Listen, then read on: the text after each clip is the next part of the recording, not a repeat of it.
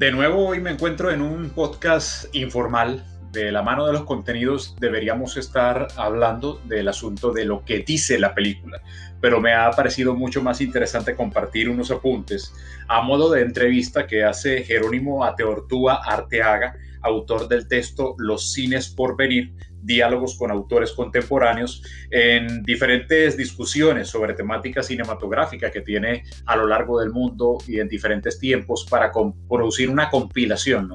Eh, el capítulo número 2, de hecho, es una conversación con el realizador Mariano Ginas sobre la reivindicación del cine como lujo.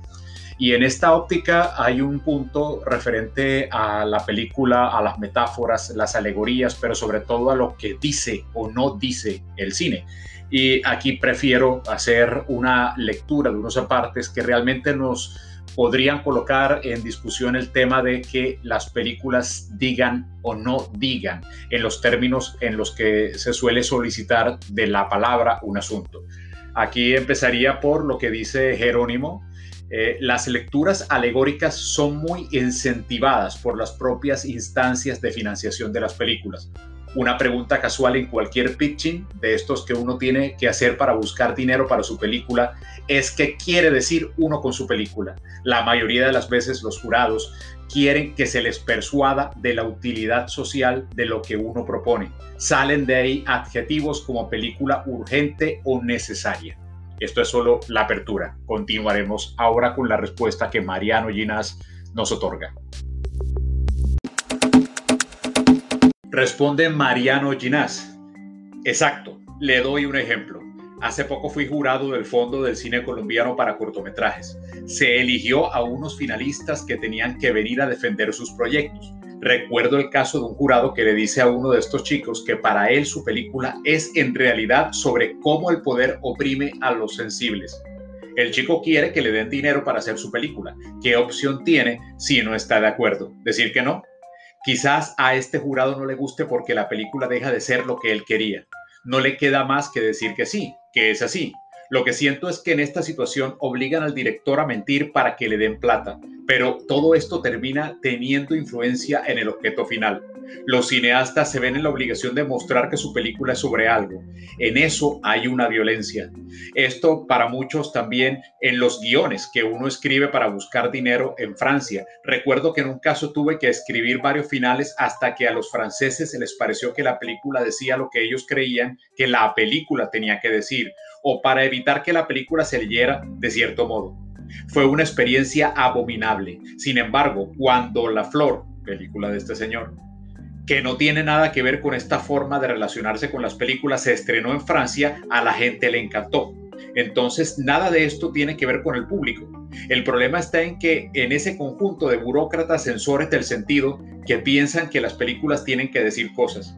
Una cosa que sí sé es que los cineastas que son considerados maestros han tenido que modificar los finales de sus películas para poder entrar al Festival de Cannes. Eso debería ser considerado un crimen ético.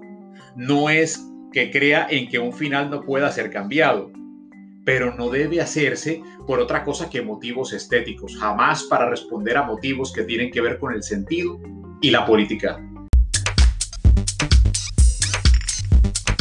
Continúa su diálogo Jerónimo Ateortúa. ¿Estaría de acuerdo en decir que hacer una película para decir algo es una confusión estética esencial? Responde Ginás. En principio me parece un despropósito, ¿no?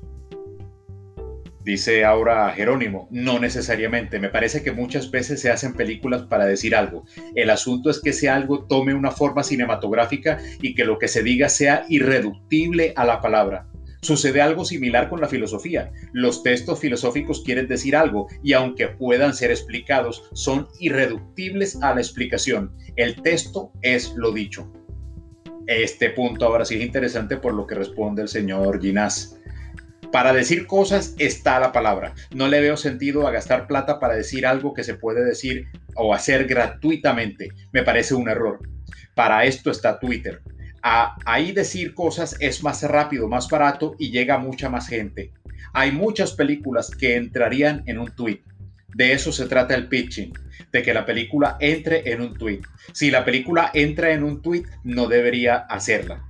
que se hagan las películas que no entran en un tweet y que por lo tanto no pueden pichearse, justamente porque trabajan con materiales que tienen su soporte en el cine. Creo que la crítica está muy mal acostumbrada no solo es ignorante, sino que tiene una tradición abominable, una tradición utilitarista, dominada por la idea de que el público quiere entender lo que la película quiere decir como si se tratara de un acertijo. Y la manera del crítico de entrar en el juego es develando ese acertijo. Una de las ideas más dañinas en el cine es la noción de profundidad para establecer diferencias entre las películas profundas y las superficiales. Pero todas las películas son superficiales. La pantalla no tiene profundidad, es una superficie. Esta idea lleva a falsas soluciones como la alegoría y el psicologismo. Se dicen cosas como tal personaje es interesante porque es psicológicamente rico. No considero que el cine trabaje así. El cine trabaja sobre todo a partir de la construcción de superficies. El movimiento es superficie, el tiempo es superficie, el espacio es superficie. La idea de que el cine se define por un sentido ulterior es falsa.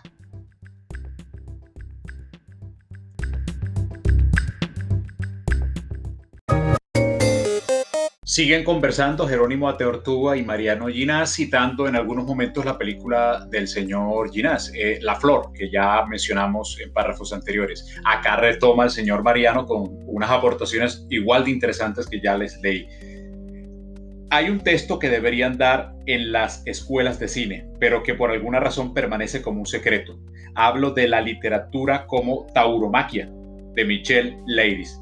El texto es el prólogo a su famoso ensayo La Edad del Hombre. En él, Leiris se pregunta cómo plantearse ante una obra de la misma manera que el torero se planta frente al toro. Con ello se refiere a la posibilidad de recibir una cornada, es decir, habla de cómo plantarse frente a la obra de forma tal que ella pueda matarnos. Leiris hace su propia teoría y da respuestas, pero el valor del texto está en formular esta pregunta, que por otro lado podría ser una pregunta evidente y supongo que se relaciona con ese lugar común de la crítica cuando habla de el riesgo. Pero, ¿Cuántas veces hemos visto que se habla del riesgo para referirse a cineastas que están totalmente blindados y protegidos precisamente por esa misma noción de riesgo? Pienso en el caso de James Benning, los críticos hablan de su obra repitiendo que toma riesgos, pero él ha llegado a un punto de su obra en el que prácticamente no es posible decir nada de sus películas porque justamente está blindado por su riesgo. Y quizás alguien podría decir lo mismo de La Flor. Aquí me refiero al filme de Mariano Ginás. Debido a su extensa duración, y creo que tendría razón esa crítica. Se ha pensado que el riesgo de mi película está en que ella dura 14 horas, pero al revés, Creo que las 14 horas funcionan como un salvoconducto, son mi escudo. El verdadero riesgo de la película está en lo que pasa en ella. En ese sentido, la cornada del toro en ella es en realidad la posibilidad de quedar en ridículo. El mayor riesgo en la película está en mi uso de la comedia y a la vez esa es su potencia poética.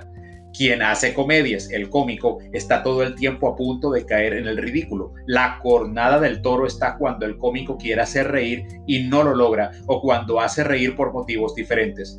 En este sentido, la comedia tiene algo muy poderoso, porque se está siempre frente al ridículo, siempre se está frente al juicio malévolo de los mediocres, porque se corre el riesgo de sentirse un tonto frente a los demás.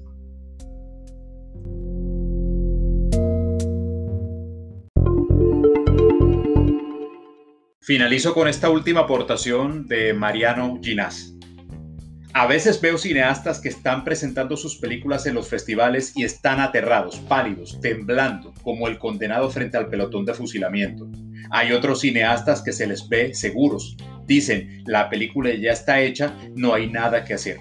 Después están cineastas como yo, que huyen de la proyección, que apenas la película comienza quieren irse lo más lejos posible y que no quieren quedarse afuera de la sala porque temen ver la cara del público al salir. Hay cineastas que les encanta enfrentar al público y les gusta quedarse en la sala y ver su propia película. Creo que ahí hay un punto irreconciliable. El cineasta que se queda, disfruta y mira su propia película está protegido siempre por algún tipo de salvaguarda.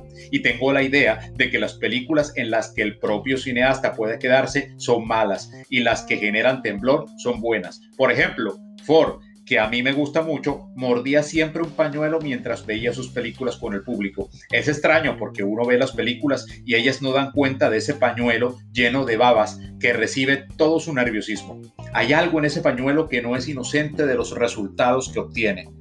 Dicho de forma más sencilla, el artista no es un tipo cool. El cool produce objetos cool. Me refiero a esos directores cool que van por ahí felices de la vida, seguros. En esa posición es muy difícil lograr la creación de un objeto vibrante. Y digamos que con esto cierro estas aportaciones, repito, del texto de Jerónimo Ateortúa Arteaga, titulado Los cines por venir, un texto recientemente editado eh, por la editorial Crítica, pues así veo su nombre, eh, diálogo con autores contemporáneos, que si uno incluso observa en su índice, observará, aparte de un prólogo de Pedro Adrián Zuluaga eh, y una entrevista con el cineasta Belatar como apertura, otras con Víctor Erice, con Mariano Ginás, que mencioné, Rita Acevedo Gómez, Víctor Gaviria, Lucrecia Martel, Alice Rodwatcher, Apichapona Huesaracul, Carlos Reigadas, Kelly Richard, Albert Serra, Pedro Costa, La Tías, Radio Youth, Albertina Carri y Luis Ospina. Esto pues como una recomendación literaria, pero sobre todo mi interés era que discutiéramos algo diferente respecto al asunto de lo que dicen las películas. Muchas gracias por su atención.